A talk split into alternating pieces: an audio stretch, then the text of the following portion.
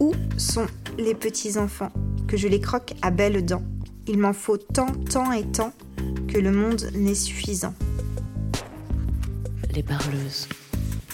C'est un conte type. Pourquoi c'est un conte type? Il était une fois un roi, une reine, une marâtre, des épousailles, une princesse belle, une princesse moche. Plus des longs soupirs, elle pleure, elle pleure, elle pleure, elle pleure. Très exagéré, oui, dans la passion humaine. Des vieux souvenirs un peu vagues. Je l'ai embrassé. Dans un carrosse tiré par des grenouilles. Les parleuses? Littérature, etc. présente Les Parleuses. Séance de bouche à oreille pour propagation du matrimoine littéraire. Nous sommes le 19 juin 2021 à la médiathèque de Lille Moulin. Merci à toute son équipe d'accueillir la 19e séance des parleuses. C'est notre première séance des parleuses en chair et en os, depuis le déconfinement.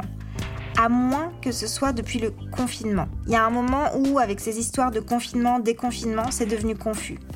En tout cas, on est très contente de se retrouver, de vous retrouver avec grâce à notre bidôme d'autrices contemporaines, autrices historiques, Lucie Barat et Marie-Catherine Dolnoy, conteuse du XVIIe siècle.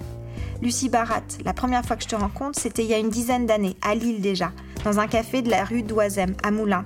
On parle surtout alors de typographie, de la manière dont tu dessines des lettres. Je ne sais pas encore que tu écris. Depuis, tu as publié deux livres, Looking for Janice un road trip littéraire, photographique et sensuel sur les traces de Janis Joplin. En 2020, paraît aux éditions du Typhon le conte gothique Le Chien Noir. Il figure d'ailleurs dans la sélection du prix SAD. Tu imagines et animes également sur Radio Campus l'émission Rebelle Rebelle qui, chaque deuxième lundi du mois, donne à entendre une histoire de la musique non sexiste. Depuis le début d'après-midi, ici, grâce à l'écriture, grâce à la lecture, grâce au fait d'être ensemble, on baigne dans l'univers féerique de Marie-Catherine Dolnoy, à qui tu as choisi de consacrer cette séance. Pour poursuivre les festivités, je t'invite Lucie à nous conduire sur l'île aux Pierreries. Mesdames et messieurs, je vous remercie de me donner la parole. Je ne vous ferai pas l'affront de prétendre que je serai brève, je ne le serai pas. En revanche, je peux vous affirmer que j'ai la prétention de vous divertir. Prétention que j'emprunte allègrement à mes illustres consoeurs, femmes de lettres du grand siècle, et en particulier à ma précieuse préférée, Marie-Catherine, le jumelle de Barneville, baronne d'Aulnoy. Car, mesdames et messieurs, il est essentiel de jouir pleinement du loisir que nous avons à notre disposition. Avez-vous jamais songé au luxe qui nous était offert de goûter à l'ennui et par là à son remède, le divertissement? Aujourd'hui, notre attention s'étiole, s'effrite au contact du XXIe siècle. Nous peinons à retrouver un ennui de qualité, un silence encombrant, une heure de temps mort sans solution de repli. Un ennui majeur qui raviverait le délice intense de la distraction. Nous sommes sans cesse bousculés entre course à la productivité, multiplication exponentielle des options et diffraction de l'information. Nos ancêtres du tiers-État se sont pourtant battus pour obtenir le partage de ce privilège d'affliction. Il fut un temps, lointain, où le bel ennui était l'apanage d'une société aristocratique riche, éduquée et oisive, un tourment infernal qui avait pour complice l'indolence, l'apathie et le manque d'esprit. Pour les nobles des XVIIe et XVIIIe siècles, toute occupation, si tant est qu'elle est un peu raffinée, est bonne à prendre. Il faut à tout prix se désennuyer. Terrible ennui, antichambre de la mort qui dissimule derrière ses rideaux le gouffre de nos existences minuscules, le néant en abîme, suivi de la somme de tous ces monstres nocturnes. Leurs ombres nous condamnent à la prière, au désespoir ou à l'action. Fuyons l'ennui, fuyons-le avant qu'il ne pourrisse nos âmes de sa vacuité. Parfois la nuit, je voudrais fuir. Je voudrais fuir l'ennui de la vie en me brûlant les yeux à force de lire, à force de lire encore, encore et encore, je repousserai les ténèbres à la lueur de mon chevet. Dès que j'ai su déchiffrer des mots par moi-même, j'ai voulu chasser la peur du noir avec des livres. L'un d'entre eux, un des tout premiers, je me souviens, était bien trop grand pour mes petites mains. Il avait appartenu à ma mère quand elle était enfant. Il contenait des histoires absolument merveilleuses, rendues doublement merveilleuses par des termes aussi énigmatiques pour une fillette que escarboucle, brocard, cramoisi, zinzolin, avenant, pagodine ou infortune. Des mots que je m'expliquais à peine, mais qui contenaient dans leur mystère une beauté, à mes yeux, éclatante. Les contes de Marie-Catherine d'Aulnoy venaient d'entrer dans ma vie, plus exactement, ils venaient d'entrer dans ma nuit. Chaque soir, j'escaladais en secret les larges lettres d'imprimerie, poursuivi par la terreur que m'inspiraient les monstres du couloir. Devenir adulte ne m'a pas beaucoup changé. Souvent la nuit, je voudrais fuir. Je voudrais fuir l'ennui de la vie en me brûlant les yeux à force de lire.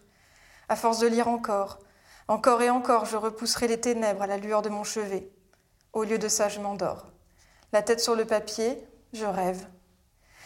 Comme cette autre nuit où mon esprit s'est fait embarquer dans un canot d'or. Je crois que le serpentin vert de Madame d'Aulnoy y était pour quelque chose. Je me suis retrouvée totalement perdue, au milieu des flots.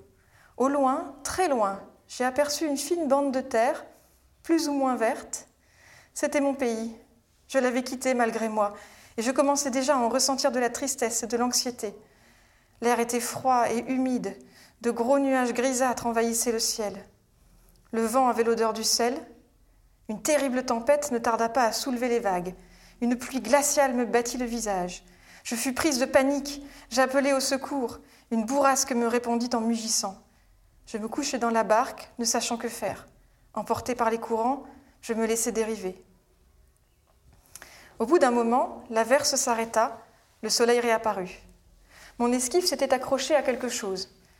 Je me relevai pour découvrir, à ma grande stupéfaction, un havre à la mode antique, bâti de cristal, orné d'une infinité de pierres multicolores dont le scintillement était si vif que je devais plisser les yeux. Autour de moi, des centaines de barques d'or flottaient, vides, balancées par le clapotis des flots. Des falaises de diamants encadraient le port, terriblement silencieuses. L'endroit semblait abandonné. Nul être vivant pour perturber la verticalité du lieu, nul autre son que ceux de la mer et de la brise tiède pour troubler cette inquiétante quiétude. Soudain, un sifflement se fit entendre. Son air ricocha sur les parois minérales. Un perroquet de rubis, de saphir, de citrine et d'émeraude surgit de je ne sais où. Il se mit à me chanter en boucle des vers de Madame d'Aulnoy. Il se meurt, c'est à vous que nous avons recours. Vous seul, vous pouvez nous conserver ces jours. Je reconnus le comte de Babiole et je vérifiai du coup que je n'avais pas été transformée en guenon. Je portais une robe en soie de style Louis XIV, mais à part ça, j'avais gardé forme humaine. J'eus alors l'intuition que le perroquet me demandait de le suivre. Je sautai hors du canot, nous prîmes la direction des falaises. Je courais à sa suite, le long d'un étroit chemin de côte. Un parfum sucré traînait dans le sillage de l'oiseau. J'avais à peine le temps d'admirer la vue des terres intérieures. Je les devinais recouvertes de vergers fertiles, de fleurs suaves et d'une foule de ruisseaux chantants. Nous parvînmes à l'entrée d'un palais de porcelaine, de nacre et d'or fin. Les portes s'ouvrirent à notre arrivée. Le perroquet continua sa course à l'intérieur, couloir d'or après couloir d'argent. La demeure était vide. Le cri de l'oiseau prenait des airs tragicomiques. Je le suppliai de m'attendre. Il vola ainsi jusqu'à une pièce baignée de soleil, où il alla se poser sur l'épaule de sa maîtresse. La femme était en train d'écrire, assise à un bureau de cristal de roche, incrusté de primes verts et de papillons de diamants. À ses côtés, d'incroyables poupées douées de vie chuchotaient des vers de la fontaine en peignant leurs cheveux de soie noire. Un peu plus loin, l'une d'elles lisait à haute voix les aventures de Don Quichotte, en espagnol dans le texte. Près de la porte, une autre jouait de la harpe miniature, la bouche en cœur. À mon entrée, les poupées s'interrompirent, la femme leva les yeux vers moi. Je la reconnus immédiatement, bien qu'elle ne ressemblât en rien à l'unique portrait d'elle que l'on trouve sur Internet. Elle était, comme l'avait décrite M. de Lescure, l'image d'une sémillante et plantureuse beauté. Loin d'être surprise par mon entrée, Madame d'Aulnoy posa sa plume et m'adressa un sourire charmant. D'un geste, elle me fit signe d'approcher. Je me suis exclamée ah, Madame, si vous saviez tout le bonheur que j'ai de vous rencontrer. Vous arrivez à point nommé, me répondit-elle. J'espère que vous ne me tiendrez pas rigueur de vous avoir fait venir de la sorte en pleine nuit. Notre réunion hebdomadaire de femmes de lettres, conteuses en féerie, se tiendra samedi prochain, et j'ai grand besoin de votre assistance en prévision. J'ai dû balbutier quelque chose, et elle a repris de plus belle. Cher ami, je crains que cette île n'ait été effacée de la cartographie des littératures de qualité. Il n'y a plus personne pour venir causer avec nous autour d'un souper. Il arrive que je reçoive des missives de jeunes enfants, mais rien de plus. On m'a rapporté que Madame de Lafayette avait encore les honneurs du public, et Madame de Sévigné des jeunes gens bien élevés. Mais enfin, sommes-nous condamnés, mes amis conteuses et moi-même, à voir notre bel archipel oublié dans le golfe de la préciosité? Ah, ma chère, comme je suis inquiète. Vous devez absolument m'aider. J'ai besoin que vous apportiez de nos nouvelles à vos contemporains afin de les convaincre de se rendre à notre réunion. Je lui dis à mon tour. Eh bien, chère Madame d'Aulnoy, je ne sais pas si c'est un hasard, mais il se trouve que justement, on m'a commandé il y a peu un texte pour votre défense. Voilà qui arrive bien à propos. Je suis d'ailleurs confuse car je dois absolument faire parvenir mon travail au plus vite et je crains de ne pas être dans les bonnes dispositions pour écrire. Je voudrais tant vous faire honneur. Elle me répondit par une expression énigmatique, comme cela arrive parfois dans les rêves, et ajouta N'ayez crainte, je n'ai pas manqué de lire le conte que vous m'avez écrit, ainsi qu'à Madame Carter. Vous avez montré par votre chien noir toute l'affection que vous aviez pour notre art, et je suis convaincue que vous êtes la femme de la situation. Votre barque est une des rares à connaître encore le chemin de mon île aux pierreries. Désormais, vous êtes mon invité, et vous pouvez jouir de tout le loisir que mon pays vous offre, tout le temps que vous resterez, à condition que vous vous acquittiez de votre texte ici même et que vous acceptiez mon amitié dans cette entreprise. Je vous laisse mon bureau et ma plume d'oie sauvage, faites-en bon usage. À ces mots, elle se leva gracieusement et quitta la pièce, suivie de ses petites poupées chuchotantes. Restée seule, je me suis alors assise à la table de travail, j'ai trempé la plume blanche dans l'encre noire et j'ai commencé ce récit. Au panthéon des auteurs de contes, notre histoire a retenu le nom des grands hommes. Charles Perrault, les frères Jacob et Wilhelm Grimm, Hans Christian Andersen, pour ne citer qu'eux. Perrault, n'est-ce pas celui qui a écrit La Belle au bois dormant et Cendrillon? Les frères Grimm ne sont-ils pas à l'origine de Blanche-Neige et les Sept Nains? Et Andersen de La Petite Sirène et de La Reine des Neiges? Peut-être que si Walt Disney s'était penché sur le berceau littéraire du merveilleux, il aurait choisi des œuvres écrites par des femmes. La fabrique à rêves a préféré prolonger le cours de l'histoire en évitant les remous. La formule a été payante. La compagnie américaine n'est pas la seule coupable de cette amnésie générale. D'ailleurs, cette reine du divertissement a également adapté La Belle et la Bête. Et pourtant, qui se souvient de son autrice Jeanne-Marie le Prince de Beaumont? D'où venait-elle? Pourquoi avait-elle écrit l'aventure étrange d'une jeune fille échangée par son père à une bête contre une rose fraîche? L'histoire est cruelle qui évince la part des femmes dans l'aventure littéraire des contes. Ces fictions fabuleuses qui façonnent nos imaginaires depuis notre plus tendre enfance et nous maintiennent en lien avec nos racines mythologiques. Madame le prince de Beaumont n'aurait peut-être jamais écrit La Belle et la Bête au milieu du XVIIIe siècle si elle n'avait pas été inspirée par les conteuses françaises qui l'avaient précédée depuis la fin du XVIIe. Perrault lui-même n'aurait peut-être pas envisagé ce genre si une certaine Madame d'Aulnoy n'avait pas eu l'idée d'insérer un conte de fées dans un de ses romans en 1690, devenant par cet acte la première personne de langue française à inscrire le conte dans la littérature écrite. À l'époque, le succès de l'autrice est extraordinaire. Traduction et réimpression se succèdent. Sa popularité est au coude à coude avec celle de M. Perrault. Marie-Catherine d'Aulnoy devient le fer de lance de la mode des contes de fées qui envahit les salons littéraires à sa suite, près de cent ans durant, des femmes de lettres vont s'inventer des mondes fantastiques et déjouer les brimades sociales par leurs récits magiques. À la fin du XVIIIe siècle, les contes passent le flambeau aux romans d'amour, aux romans libertins, aux romans gothiques. Les fées et princesses font l'effet de vieillerie. La Révolution est passée par là. Les lettrés n'ont plus besoin des contes. Ils les délaissent aux enfants.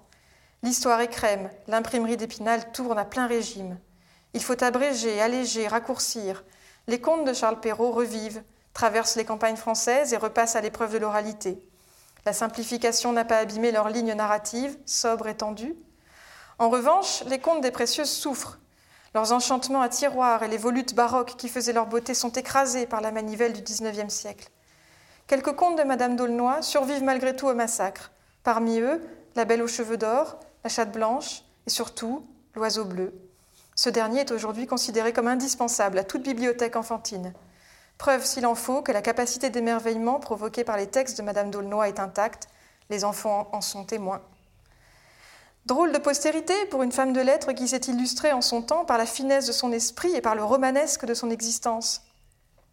Ses contemporains l'auraient plutôt rangée sur la même étagère que les romancières Madame de Lafayette et Madeleine de Scudéry, non loin des mémorialistes comme Saint-Simon et du fabuliste Jean de La Fontaine. Dotée d'un caractère fort, elle tenta d'échapper aux joues de son mari en complotant contre lui. L'affaire la conduisit à l'exil pendant plusieurs années, De retour en France, elle ne cessa de faire l'objet de rumeurs scandaleuses. Ses chroniques d'Espagne firent le tour de l'Europe. Ses textes charmèrent toute une génération de lettrés. Celle qui fut surnommée l'éloquente n'avait rien d'une mamie gâteau, conteuse aux joues roses et aux poches emplies de bonbons, si ce n'est peut-être la gourmandise et le regard un tantinet ironique. Ces contes de fées forment l'essence de sa fantaisie subversive qu'il convient de réhabiliter. Il n'y a plus de traces de l'acte de naissance de Marie-Catherine jumelle de Barneville, future baronne et comtesse d'Aulnoy. Si bien que, pendant longtemps, on a estimé sa venue au monde aux alentours de 1650 ou 1651. En 2019, un chercheur a mis au jour deux documents qui nous permettent d'affirmer aujourd'hui qu'elle est née à l'automne 1652, très certainement sur les terres de son père, à Barneville-le-Bertrand, près d'Honfleur. Marie-Catherine est issue de la petite noblesse normande et son berceau est déjà nimbé de bons auspices littéraires. Sa mère est une proche parente de Marie Bruno Desloges, une des salonnières les plus en vogue et les plus influentes de la première moitié du XVIIe siècle, décédée quelques années avant l'arrivée de la fillette. Son père, quant à lui, est un ami de Saint-Évremont, un moraliste libertin, célèbre entre autres pour son indépendance d'esprit et son piquant, et avec qui Marie-Catherine entretiendra une correspondance. Elle est l'enfant unique du couple, du moins la seule survivante. Toutefois, sa situation de privilégiée ne va pas lui épargner les épreuves. Son père décède lorsqu'elle est enfant, sa mère se remarie et devient marquise de Gudane. L'union ne dure pas, les époux se séparent et sa mère entretient une relation scandaleuse avec un homme marié, le marquis de Courboyer. Le 8 mars 1666, Marie-Catherine jumelle de Barneville est mariée à François de la Motte, baron d'Aulnoy-en-Brie. Elle a 13 ans et quelques, il en a 41 ou 42. La fraîche jeune fille nubile se voit contrainte d'épouser un homme de près de 30 ans de plus qu'elle. Il est plutôt bien fait de sa personne, certes, mais sa réputation de dépravé le précède, malgré sa noblesse et ses puissantes protections. On le dit joueur, buveur, coureur. La mère de Marie-Catherine, qui a rencontré son futur gendre dans les cercles de jeu, le voit surtout comme un parti financièrement avantageux. Madame de Gudane a, en effet des talents d'intrigante qui ne sauraient rester en jachère. Un an plus tard, au mois de janvier, Marie-Catherine donne naissance à une petite fille qui mourra avant ses trois ans. Au mois de novembre, elle accouche d'un petit garçon qui ne vivra pas un an. En 1668, elle a 16 ans alors que vient au monde une nouvelle fille. L'année suivante, en 1669, elle est à nouveau enceinte d'une fille qui naîtra à la fin de l'année la débauche financière et érotique de son mari, et probablement son mauvais caractère, pèsent de plus en plus lourd sur les épaules de la très jeune Madame d'Aulnoy. Elle se réfugie à Paris chez sa mère. Ensemble, mère et fille décident d'agir pour se débarrasser de François de la Motte. Aidée par deux gentilshommes, dont l'amant de sa mère, elle profite des soupçons de malversation qui pèsent sur le baron pour le faire accuser de crime de lèse-majesté, ce qui pourrait le mener à l'échafaud. Il est enfermé à la Bastille, mais le complot est rapidement éventé on relâche le mari, les gentilshommes sont décapités, la mère s'exile en Espagne. Marie-Catherine fait un passage en prison, puis au couvent, avant de trouver refuge en Angleterre, dans les Flandres et enfin en Espagne, où elle séjourne à la cour avec sa mère et deux de ses filles. Durant cette période, Madame de Gudane espionne pour le compte du roi Soleil. Madame d'Aulnoy converse, observe le monde et prend des notes. Sa plume accroche délicatement. D'une main ferme, elle précise, elle s'amuse des détails laissés pour compte. L'encre retient chaque curiosité, culturelle, sociale, artistique, linguistique ou politique. Ainsi Marie-Catherine dissèque. À force de compiler, elle recrée avec finesse et ironie un microcosme vivant, tel un tableau animé où le détail d'un décor de porte vient souligner la véracité du récit malgré les incartades de la fiction. Entre les faits, elle glisse anecdotes et historiettes comme un échauffement au conte. Elle admire la fougue des Espagnols autant qu'elle craint la docilité imposée à leurs femmes. À 33 ans, elle est définitivement de retour à Paris après plus de 15 ans d'exil. A-t-elle échangé la grâce royale contre des informations sur les agissements de la cour d'Espagne? Nous n'en avons pas de preuves, mais le bruit a couru dans les couloirs de Versailles. La suspicion qui entoure la personnalité et le parcours de Madame d'Aulnoy la poursuivra tout au long de sa vie. Quatre ans plus tard, la reine d'Espagne meurt empoisonnée à l'âge de 26 ans, sans laisser d'héritier. Elle était la nièce de Louis XIV. Autant dire qu'elle non plus n'avait pas fait un mariage d'amour, mais un mariage d'État. Et même si son décès est en réalité plus probablement dû à une vulgaire intoxication alimentaire, l'ampleur de la rumeur révèle bien à quel point les relations franco-espagnoles sont encore très sensibles en cette fin de siècle. Il faut dire que depuis François Ier, les guerres et les alliances entre les deux pays n'ont cessé d'attiser tensions et fascinations. On peut d'ailleurs percevoir l'influence de la culture espagnole par l'engouement des gens de lettres de l'époque pour cette littérature. Corneille, Molière, Scarron, Madame de Lafayette, tous se sont inspirés des œuvres de Cervantes ou de Calderon. C'est dans ce contexte que Madame d'Aulnoy fait paraître ses premiers textes. Un roman historique, Hippolyte, comte d'Ugla, en 1690, un récit épistolaire, Relation du voyage d'Espagne, en 1691, suivi de Mémoires de la cour d'Espagne, la même année. Ces deux derniers ouvrages remportent un énorme succès. Ils seront réédités sans interruption pendant près d'un siècle, traduits en anglais, en néerlandais et en allemand.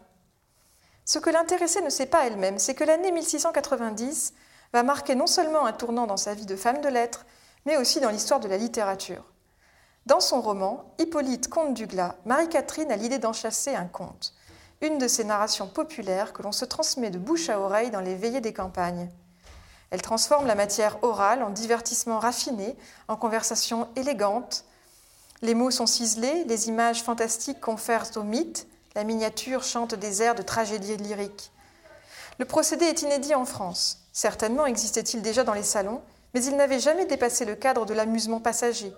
Aucun texte français débutant par la formule Il était une fois n'avait jamais été publié avant ce jour. Ce conte sera rebaptisé plus tard L'île de la félicité. Sans que personne ne puisse le deviner, il est l'amorce qui va influer sur le destin de la littérature merveilleuse et de la culture qui l'entoure. L'onde créative, initiée par Madame d'Aulnoy, portera au-delà des frontières du royaume de France et au-delà des siècles. La même année, à 38 ans, Madame d'Aulnoy fonde son propre salon littéraire, chez elle, à Paris, dans son appartement de la rue Saint-Benoît, à quelques pas de l'église Saint-Sulpice. Elle s'inscrit alors dans la digne lignée de sa grand-tante maternelle, Marie Bruno Desloges. Elle fréquente aussi le célèbre salon de Madame de Lambert, où la fine fleur de l'aristocratie versaillaise se mêle aux beaux esprits parisiens des milieux de l'art et de la science. Depuis le début de ce XVIIe siècle, les salonnières ont le don d'opposer l'art de la conversation à l'art de la guerre. La subtilité du langage et l'élévation de l'esprit s'opposent à la violence des armes et au grondement des canons. Les femmes des salons bousculent ainsi les rapports de force. Leur pouvoir est et sera culturel et social, et donc politique. Étonnamment, cela passera entre autres par le prisme des contes, ces babioles fabriquées pour divertir. C'est que les faits s'y connaissent en destinée humaine. Rue Saint-Benoît, la baronne reçoit d'illustres contemporaines. Parmi elles, Mademoiselle l'héritier, cousine de Charles Perrault, et Madame de Murat. Elles se distingueront toutes les deux comme conteuses dans la veine de Marie-Catherine. L'entraide est de mise entre femmes de lettres.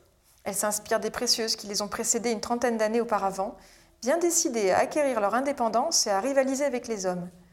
Dans les salons, l'émulation intellectuelle est reine. On échange sur ses projets d'écriture, on lit ses textes en avant-première, on disserte, Petit à petit, le conte fait son nid. Sept ans après la publication de L'île de la Félicité, la mode des contes de fées s'implante durablement dans le paysage littéraire français. Les recueils de Charles Perrault et de Marie-Catherine d'Aulnoy, parus à quatre mois d'intervalle, connaissent un succès retentissant.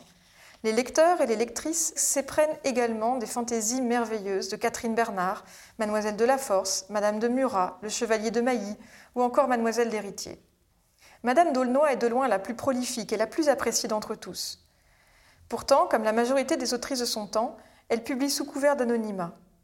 La page de titre ne fait mention discrète que d'une certaine Madame D. 4 étoiles. Écrire des livres n'est pas plus convenable à une femme du monde que de se marier par amour. On a beau être noble et salonnière, on n'en demeure pas moins rattaché au sexe faible. Personne n'ignore à l'époque que le métier d'écrivain est réservé aux hommes. Mais bien entendu, personne n'est dupe. En outre, les auteurs masculins sont largement minoritaires dans ce nouveau genre littéraire. Chacun et chacune sait qui se cache derrière les textes des 24 contes qui constituent ces ouvrages. Gracieuse et persinée, la belle aux cheveux d'or, l'oiseau bleu, le rameau d'or, l'oranger et l'abeille, la bonne petite souris, le mouton, le nain jaune, serpentin vert, la chatte blanche, le prince marcassin, le public en a la tête qui tourne de toutes ces histoires, de leurs décors somptueux et de leurs aventures galantes. Certains penseurs se méfient de leur exubérance outrancière et de leurs sous-entendus subversifs, comme de leurs origines peu recommandables. A-t-on l'idée d'aller chercher ces idées dans la saleté de les cendres? De plus, hormis mademoiselle l'héritier qui offre l'image d'une respectable célibataire, le doute plane largement sur la moralité de ces précieuses qui se piquent d'écrire des contes de fées. Voyez mademoiselle de la Force, enfermée au couvent sur ordre du roi à cause de ses relations sensuelles scandaleuses. Regardez madame de Murat, l'impertinente, accusée de libertinage et de lesbianisme, forcée à l'exil puis emprisonnée, capable de s'habiller en homme et de manier l'épée pour défendre sa liberté. Et bien entendu, la baronne d'Aulnoy. Qu'importe, les précieuses persistent et signent, anonymement bien sûr. Marie-Catherine d'Aulnoy subjugue par la vivacité de sa plume et par son imagination foisonnante. Les lectrices et les écrivaines des générations suivantes lui seront grées d'avoir persévéré dans la voie de l'indépendance. Tandis que ses livres parcourent l'Europe, on continue à lui trouver des airs suspects. On en veut pour preuve qu'elle aurait comploté avec Madame Tiquet pour l'aider à assassiner le mari de cette dernière. La séduisante Madame Tiquet, que le tout Paris recevait avec les honneurs, finira décapitée, comme les gentilshommes qui avaient assisté Marie-Catherine et sa mère trente ans plus tôt. On ajoute que Madame d'Aulnoy aurait reçu dans son salon des Anglais, issus des milieux de la diaspora protestante. On dit bien des choses de cette femme de lettres, admirée par ses pères, mais qui vit seule, avec son passé trouble, et dont les deux dernières filles, nées après l'affaire du complot, n'ont pas été légitimées par leur père. Depuis qu'elle avait conduit à le faire accuser de crime de lèse-majesté, Marie-Catherine était séparée de son mari, ce qui n'avait pas empêché ce dernier de dilapider sa fortune et celle de sa femme. En 1700, il meurt sans lui laisser un sou. Heureusement, à l'instar de plusieurs de ses consoeurs du XVIIe siècle, Marie-Catherine peut se targuer d'avoir gagné son autonomie grâce à son propre talent. Après avoir fait paraître ses contes de fées, mais aussi des romans historiques, ses mémoires des cours d'Angleterre et d'Espagne, ainsi que quelques poèmes perdus, Marie-Catherine publie Le Comte de Warwick en 1703, son ultime ouvrage.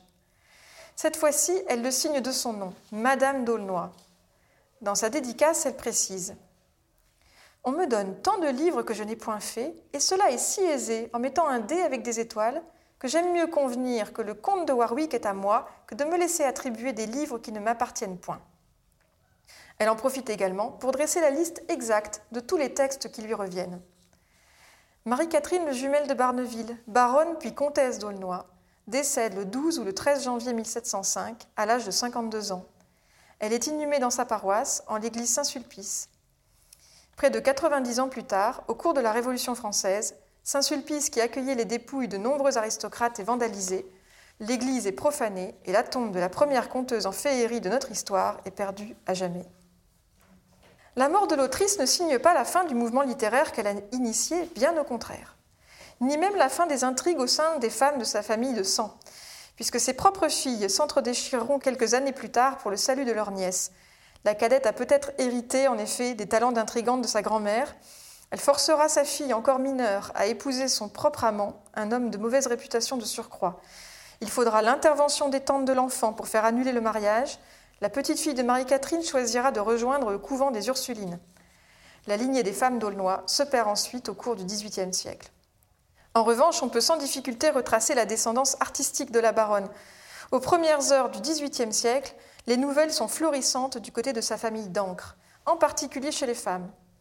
Loin de s'éteindre, la flamme du conte de fées se transmet de précieux en précieux. Elle brûlera même de reflets venus d'Orient lorsqu'Antoine Galland publiera Les Mille et Une Nuits. Elle annoncera l'éclat des Lumières jusqu'à tenter le philosophe Jean-Jacques Rousseau qui s'amusera de l'exercice du conte.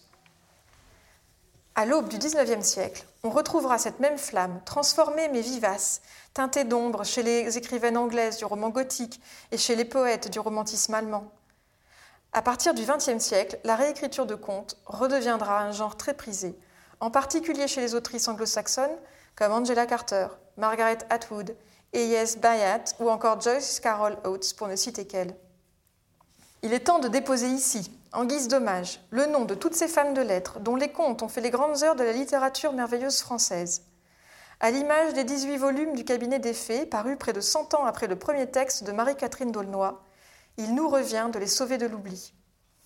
Voici, par ordre alphabétique, tel un monument érigé à nos chères mortes tombées pour l'honneur de la matrie, la liste de ces femmes, artistes du conte de fées. Catherine Bernard, 1663-1712. Louise de Bossigny d'Auneuil, 1670-1730. Catherine Durand, morte en 1736. Marie-Antoinette Fagnan, morte en 1770. Charlotte Rose de Caumont-la-Force, 1650-1724. Françoise Le Marchand, morte en 1754. Louise Cavelier-Lévesque, 1703-1745. Catherine Caillot, dite Madame de Lintot, 1728-1816. Jeanne-Marie Le Prince de Beaumont, 1711-1776. Marie-Madeleine de Lubert, 1702-1785. Marguerite de Luçon, 1682-1758. Henriette Julie de Castelnau de Murat, 1670-1716. Marie-Jeanne l'héritier de Villandon, 1664-1734. Gabrielle Suzanne de Villeneuve, 1685 ou 1695, 1755. Enfin, quant aux contes de Madame d'Aulnoy, on l'a dit, ils seront diffusés, réimprimés, bientôt abrégés pour mieux convenir à un public enfantin. Dès la fin du XVIIe siècle, ils font l'objet de rééditions sous forme de petits ouvrages brochés, imprimés sommairement, destinés aux classes populaires. Le XIXe siècle annonce l'avènement de la littérature jeunesse. Désormais, les créations de Madame d'Aulnoy seront étiquetées dans ce sens. Celles de ses consoeurs précieuses disparaîtront carrément des rayonnages, à l'exception de La Belle et la Bête de Madame le Prince de Beaumont. Le nom de Charles Perrault, par émergé de l'iceberg, on l'aura compris, prendra toute la lumière. Au XXe siècle, et jusqu'à ce jour, il ne reste plus que quelques chercheurs, chercheuses, pour se passionner pour l'œuvre de Marie-Catherine d'Aulnoy et tenter de réhabiliter ses textes auprès d'un lectorat adulte. Toutefois, bien que l'histoire l'ait placé au second plan derrière Perrault, et malgré les vicissitudes de la mémoire, Soulignons que Madame d'Aulnoy est aujourd'hui un des auteurs de contes de fées les plus publiés en France, après vous savez qui, et ce n'est pas rien. À ce stade de ma rédaction, j'éprouvais le besoin de me reposer. Je relevai la plume d'oie ébouriffée qui me servait de stylo. À l'instant même, un tintement se fit entendre à la porte. Un gros chat bleu sauta sur mes genoux et vint s'y loger dans la position du sphinx. En moins d'une seconde, il se mit à ronronner comme si nous étions de vieilles connaissances. Je lui chatouillai la tête, il entr'ouvrit un œil. Il portait un collier de perles auquel pendait un grelot d'or, et c'est alors que je le reconnus. Son air de Romina Grobis ne trompait pas. Il s'agissait de Bluet, le chat du comte du prince lutin. Je lui trouvai le ton pâle. Tout en le caressant, je songeais à mon texte.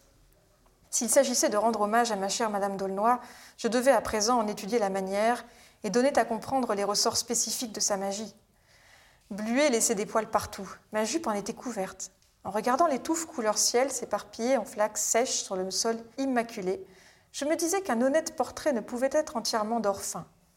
Cela recouvre la figure humaine et nuit à la véracité. La baronne elle-même le savait bien, elle n'oubliait pas que les détails triviaux accentuent la vraisemblance. Car si l'on croit aux fées, on veut bien croire qu'elles boivent leur limonade dans des gobelets en verre de bohème. Si l'on parvient à faire croire cela, qui sait ce que l'on parvient à faire croire d'autre? Pourtant, dans le même mouvement, à force de détails, on prend le risque de distraire le lecteur et de perdre son attention. Absorbé par ces pensées, je bus une gorgée de limonade à la fleur d'oranger et je repris la plume. Dans les livres d'histoire de la littérature, comme dans tous les livres d'histoire, on aime classer, ranger, ordonner. On sélectionne, on inspecte. On décide donc qu'il existe des genres majeurs et des genres mineurs. D'une manière générale, on se méfie de la littérature merveilleuse et de celle qui s'y rapporte. On les appellera donc littérature de l'imaginaire ou littérature de genre, comme si la littérature pouvait ne relever d'aucun genre, comme si les textes avaient vocation à être lavés de l'étrangeté. Le conte ne pèse pas lourd dans la balance. Par ses accointances populaires, il est bien souvent le parent pauvre, oublié en bout de table quand vient la réunion de famille, quand on ne le fait pas manger à la table des enfants. On préfère réserver une place d'honneur aux littératures réputées sérieuses, aux œuvres portées par des sujets d'importance, composés pour la plupart par des hommes éclairés, cela va sans dire. On opère de même pour les arts plastiques. Sans surprise, il semblerait que les femmes aient eu de longue date un appétit pour les genres mineurs que sont le merveilleux, le roman sentimental et autres récits épistolaires. Voilà qui simplifie l'ordonnance historique. Ainsi, les créations des conteuses des précieuses des XVIIe et XVIIIe siècles payent la double peine du genre, littérature de genre, genrée du côté des femmes. Néanmoins, les concernant, il serait peut-être un peu trop simple de résumer de la sorte. Il est difficile de nier que ces textes écrits dans la perspective d'une connivence avec un lectorat mondain peuvent nous apparaître aujourd'hui comme grotesques, voire abscons, à force de sous-entendus et de circonvolutions. Pour qui veut être initié à l'éclat de leur beauté, Il est demandé d'abandonner ses préjugés dès l'entrée en lecture et de se laisser porter par d'autres habitudes. Progressivement, la mélodie lui sera révélée. Le conte de fées, qui est lui-même un sous-genre du conte, n'était pas destiné à échouer sur les bureaux de travail des lettrés. Depuis que l'être humain parle, l'être humain questionne, l'être humain raisonne, l'être humain fictionne. Notre espèce conscientise et par là même elle raconte, elle transmet.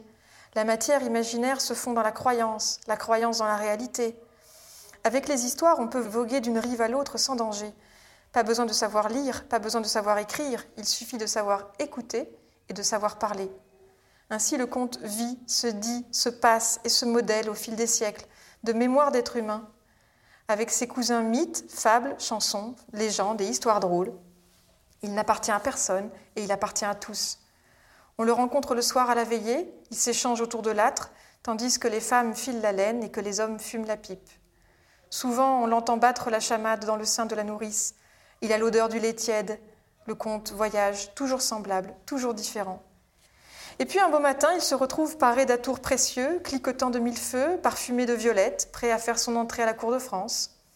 S'il mime la révérence, c'est pour mieux duper les puissants et faire oublier qu'il porte encore dans sa besace la matière dont on fait les rêves, les désirs secrets et les frayeurs mortelles de l'humanité. Peu de lettrés révéleront les sources de leurs inspirations folkloriques. Perrault fera croire que ces textes ont été écrits par son propre fils, qui les aurait tenus de sa nourrice, une paysanne imaginaire, la mère Loi. La part matrimoniale du conte est déjà là, en filigrane. Madame d'Aulnoy, pas plus que les autres, ne donne explicitement les ingrédients qui composent ces récits féeriques. Certains universitaires souligneront ses origines provinciales, comme celles de ses consoeurs, en guise d'explication. Mais là n'est pas la question essentielle. L'important pour les lecteurs, et surtout les lectrices de la baronne, réside dans ce qu'elle mélange au folklore. Un suc galant, parfumé d'intelligence et de culture savante. Pour les précieuses, la connaissance est un trésor qui élève l'âme humaine. Dès lors, des contes de Marie-Catherine, on peut extraire. Les belles figures mythologiques de l'Antiquité, avec les métamorphoses d'Ovide en point d'orgue, l'influence italienne des contes enchâssés de Straparola et de Basile, la verve allégorique et les idéaux de la poésie courtoise du Moyen Âge, avec des échos au lait de Marie de France et au roman de la Rose, l'ostentation choquante et bizarre du baroque, l'ingéniosité piquante et raffinée de la préciosité, l'édification amusée des fables de La Fontaine, les personnages idylliques des romans pastoraux, l'astrée d'Honoré d'Urfé en tête. Son lectorat possède les clés de toutes ces références et s'en délecte. Il y cherche même des interprétations alchimiques ou kabbalistiques. On est loin de la simplicité apparente du conte populaire. Au contraire, on aspire au mélange des genres. Les textes de Marie-Catherine d'Aulnoy digressent, s'attardent, puis repartent à l'aventure. Les lire revient à contempler une sculpture rococo. L'œil ne peut pas tout saisir en une fois. Il opère un va-et-vient de l'ensemble au détail. Marie-Catherine transforme le conte en roman miniature. Elle condense l'enchantement à la recherche d'une beauté essentielle, à contre-courant d'une époque où les auteurs privilégient les romans fleuves. Elle n'écrit pas pour la postérité, mais s'adresse à ses contemporains. Elle écrit pour divertir ses amis. Ses textes entretiennent la complicité, poursuivent la conversation et créent une forme de lien intime entre elles. En plus de tous ces clins d'œil appuyés à l'histoire de l'art et de la littérature, les contes des précieuses évoquent les fêtes et les merveilles versaillaises des premières années du règne de Louis XIV, autour de 1670-1675, lorsque l'amour du roi Soleil pour l'orgueilleuse Madame de Montespan lui inspirait débauches de luxe et de feux d'artifice. Quand la mode des contes s'installe dans les salons, c'est déjà une autre affaire. Le monarque s'est marié en secret avec l'austère Madame de Maintenon. Fini les cotillons, retour en force de l'ordre et de la religion. Les conteuses s'efforcent d'entretenir le plaisir par la légèreté. Leurs féeries nourrissent l'illusion de la magie. Elles ne se contentent pas de raviver la joie, elles enfoncent le clou et surenchérissent. La beauté et l'excellence morale de leurs héroïnes font oublier les idéaux piétinés. Les épreuves du conte sont l'occasion pour les jeunes filles de développer leur intelligence et leur sagacité. En retour, elles sont récompensées par plus de pouvoir et de responsabilité. Le monde s'incline enfin devant leurs accomplissements. Marie-Catherine et ses amis dépeignent des personnages féminins pleins d'autorité, des fées savantes qui décident du sort des mortels, des princesses qui endurent tout au nom de la vertu. Elle défie ainsi les principes misogynes, qui voudraient qu'une femme soit nécessairement un être futile et vaniteux. En outre, les conteuses n'hésitent pas à ridiculiser le genre masculin pour mieux célébrer l'homme idéal. Un prince qui charme par sa conversation, son humilité, sa bonté sa dévotion à sa belle. Que tous ceux qui assujettissent et abusent de leur pouvoir en prennent pour leur grade. La justice triomphera toujours et chassera les souffrances endurées. Madame d'Aulnoy et ses consoeurs dénoncent de fait le mariage arrangé. Elles font l'apologie de la tendre amitié, librement consentie, telle que l'envisageait déjà Madeleine de Scudéry dans sa carte du tendre. Enfin, les autrices s'affirment et n'hésitent pas à donner leur avis au cours du récit si cela leur semble opportun. Dans leurs textes, les faits forment une société de femmes de la plus haute qualité, loin des archétypes inquiétants de la littérature populaire. Ne pourrait-on pas voir dans cette sublimation un miroir idéal des conteuses de la fin du XVIIe Le pouvoir des faits raccommodait presque toujours ce que la nature avait gâté, mais quelquefois aussi, il gâtait bien ce que la nature avait le mieux fait, rapporte la baronne en introduction à Serpentin vert. De même, par l'acte d'écriture, les écrivaines font et défont l'existence. Enchantresses, magiciennes, fées armées de leurs plumes, elles transforment la réalité par le pouvoir des mots et des images. D'ailleurs, la transformation est un des leitmotifs de l'œuvre féerique de Marie-Catherine d'Aulnoy.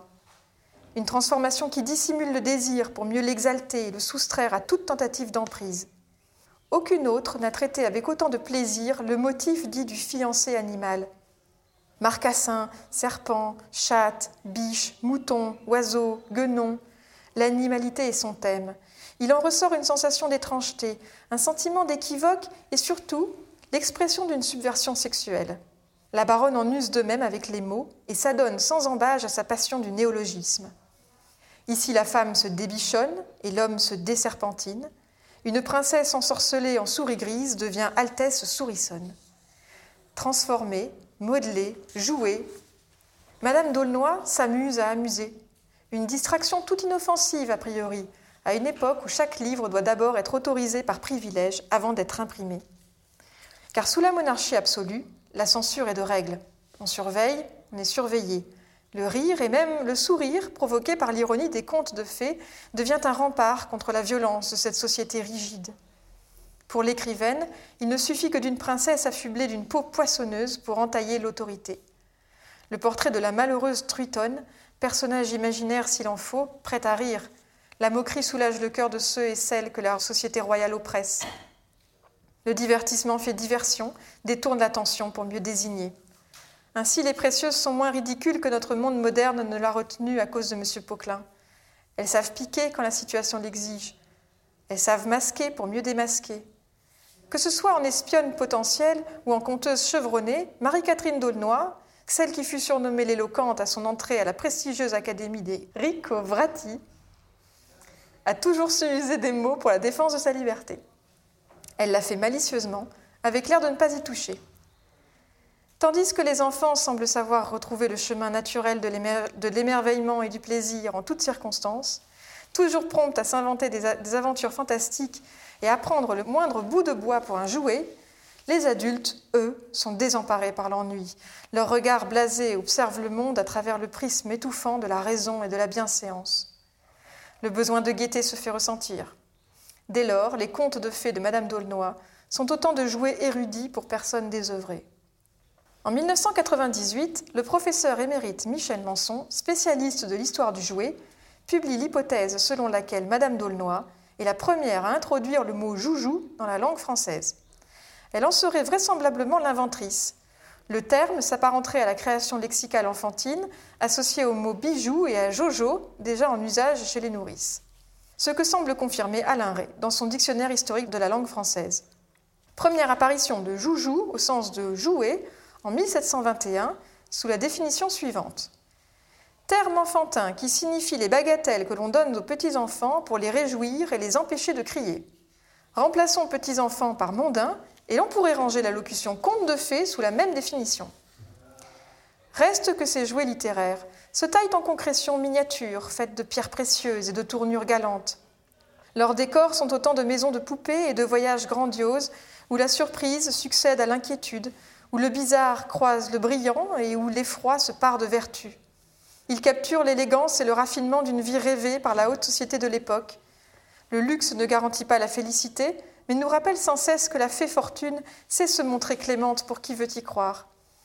L'imagination de la baronne recèle d'une force impérissable, d'une puissance d'évocation qui nous frappe au visage au détour d'une chambre tapissée d'ailes de papillons, dont les reflets chamarrés et multicolores s'agitent à la lumière de nos lampes de chevet. Telle une carte du tendre, d'un récit enchâssé à l'autre, les textes de Marie-Catherine d'Aulnoy forment un archipel d'îles idéales où le temps s'est à jamais figé à l'acmé du grand siècle. Entre les lignes, il nous rappelle que l'imagination et l'intelligence sont les meilleures armes contre le poison mortel de l'ennui et celui de la soumission. Des bagatelles du conte merveilleux au féminin surgit un lieu de transformation du monde, et donc de nous-mêmes, un lieu de déplacement, caché sous la cendre, recouvert d'or et de rubis, en somme, un lieu de littérature majeure. Je marquais une pause. Mon texte était fini, mais il me manquait un petit quelque chose pour plaire à ces dames du cabinet des fées. Je me suis donc levée, j'ai rangé les feuillets avec soin et je suis sortie au grand air. Munie d'une canne à pêche d'enfant, je me suis approchée d'un mince torrent d'eau vive qui coulait entre les rochers de diamant. J'ai attendu plusieurs minutes. Quand le fil s'est mis à entraîner ma main, j'ai tiré d'un coup sec et j'ai remonté un compte. Sacrée prise. Le récit que j'avais littéralement sorti du ruisseau était un gros poisson tout en écailles d'argent et dont les yeux étaient en saphir étincelant. Il ne se débattit point, mais il prit la parole. Je suis homme sous la figure d'une bête. Combien y a-t-il de bêtes sous la figure d'homme? Il venait de citer le prince Marcassin. Curieux comme les rêves nous amènent aux conclusions en apparence les plus saugrenues. Je le portai à mon hôte ainsi que mon texte en la remerciant pour son assistance. Puis je la suppliai de me laisser voir son cabinet de figures de style. Je n'eus pas beaucoup à insister, elle était ravie de me faire visiter les pièces les plus formidables de son palais. À vrai dire, je n'avais jamais rien vu de semblable. Accumulation, hyperbole, oxymore, litote, néologisme, suspension, périphrase, oxèse, tapinose, métaphore, hypotaxe, exphrasis, zeugma, allégorie, polysyndète, allusion, redondance, épiphore, allitération, et j'en passe, avaient chacun leur propre alcôve. Je pris des notes, me promettant de raconter cet épisode plus tard. Madame d'Aulnoy me raccompagna vers le port de cristal. Au moment de prendre congé l'une de l'autre, elle m'offrit une cassette de peau d'Espagne parfumée. À l'intérieur, je découvris de menus automates dans un salon d'or, habillés de robes en taffetas zinzolin. Ils représentaient des précieuses en pleine conversation. À chaque fois que l'une d'elles ouvrait la bouche, il en sortait une pierre scintillante qu'elle polissait aussitôt et transformait en mots rares qu'elle me jetait au visage et qui tombaient à coup sûr dans mon corsage. À mon tour, je sortis de ma poche le PDF que j'avais téléchargé sur le site gallica.fr, le site des archives de la Bibliothèque nationale de France, et je le tendis à Madame d'Aulnoy. Il s'agissait des pages 66 et 67 d'un manuscrit des mystères de la Passion d'Arnould Gréban, datant de 1469. Dans la marge, en large boucle noire, on pouvait lire Marie-Catherine le jumelle de Barneville-la-Bertrand, dame d'Aulnoy, Barneville, Peine de Pie et autres lieux, a écrit ceci âgée de 13 ans et 8 mois. Fait à Barneville en ce mois de juillet 1666. Il y a près de 200 ans que ce livre a été fait, et quiconque aura ce livre sache qu'il a été à moi et qu'il appartient à notre maison. Fait en Normandie, près de Honfleur. Adieu, lecteur. Si tu as mon livre, que je ne te connais pas, et que tu ne fais point cas de ce qui est dedans, je souhaite que tu aies la teigne, la gale, la fièvre, la peste, la rougeole et le cou cassé. Dieu t'assiste contre mes malédictions. Pourquoi pensais-je que ce PDF lui ferait plaisir? Aucune idée, simple présomption. Madame d'Aulnoy hocha la tête et me répliqua Quelle effrontée j'étais alors Pourquoi ne m'avez-vous pas apporté le livre complet? Son visage me parut plus jeune. Je n'avais pas manqué de remarquer l'appétit de la jeune Marie-Catherine pour les mystères, ces pièces de théâtre de la fin du Moyen Âge où les scènes se composent en une succession de tableaux. Je repensais aux enfilades de décors prodigieux qu'elle avait elle-même peints plus tard avec sa plume. Tandis que Marie-Catherine agitait son mouchoir de percale en guise d'adieu, le courant commençait à m'emporter. Je sentis une force intérieure m'abandonner. Au fond de moi, un sentiment de perte abominable était en train d'écraser mon cœur. Le canot s'éloignait du bord, inexorablement, tandis qu'une part de mon âme était restée amarrée à cette île. Une part de moi était restée cachée dans la miniature, occupée à bâtir des châteaux de pierreries en Espagne. Abandonnée à l'émerveillement, elle y apprenait l'art de raffiner l'émotion pour ne plus en être submergée. cette part fondamentale de mon être qui chérissait les mots de Marie-Catherine comme autant de passeports vers des pays magiques où l'ennui de la vie ne pourrait plus jamais venir me trouver. Cette Lucie n'avait pas vieilli, elle avait encore six ans et demi. Elle venait de comprendre que savoir lire serait la clé de sa liberté. Elle avait décidé qu'elle aussi, elle écrirait des histoires. Je m'allongeai dans l'esquive d'or, les pupilles éblouies par l'éclat resplendissant du soleil. Il se coucha lentement, très lentement. Une légère tiédeur continua à flotter dans les airs à mesure que je dérivais. J'ai fermé les yeux. Quelques secondes avant de quitter le rêve, j'étais en train de contempler un nuage en forme de mouton qui sautait tranquillement au-dessus de ma tête. C'est ainsi que je revins au matin, saine et sauve, dans mon lit. Réveillé par le vrombissement de la rue, l'esprit encore brumeux, je fus tout étonné de trouver dans ma main un morceau de papier. Il dégageait un puissant parfum d'ambre et de rose. Je l'ai déplié, l'invitation disait Rendez-vous sur l'île aux Pierreries, samedi 19 juin 2021 à 14h. Tenue correcte exigée, livre souhaité. Évidemment, j'ai d'abord cru à une mauvaise farce, mais je l'ai tout de même photocopié pour vous en distribuer un exemplaire au cas où. Nos bateaux sauront nous y conduire. Aussi, mesdames et messieurs, retrouvons-nous samedi prochain et les suivants pour nous adonner ensemble au plaisir de la conversation. Je vous montrerai comment l'on pêche les meilleurs poissons comptes et nous les mangerons en l'honneur de la merveilleuse Marie-Catherine, jumelle de Barneville, baronne et comtesse d'Aulnoy et de ses chères consoeurs. C'était Les Parleuses, un podcast itinérant imaginé par Littérature, etc. Direction Aurélie Olivier. Chargée d'administration, Yao Yu Zai. Chargée de médiation, Mathilde Recton. Ingénieur son, Lucie Pillou et Elisa Grenet. Marraine des parleuses, Chloé Delhomme. Et merci spéciaux à Pascaline Mangin, Anna Rizzello, François Annick, Virginie Leblanc, Jérémy Vermersch et Gilles Varembourg. Les Parleuses, un projet soutenu par la Sofia, la Fondation Yann Michalski, la DRAC Île-de-France, les régions Hauts-de-France et Île-de-France, la métropole européenne de Lille et la ville de Lille.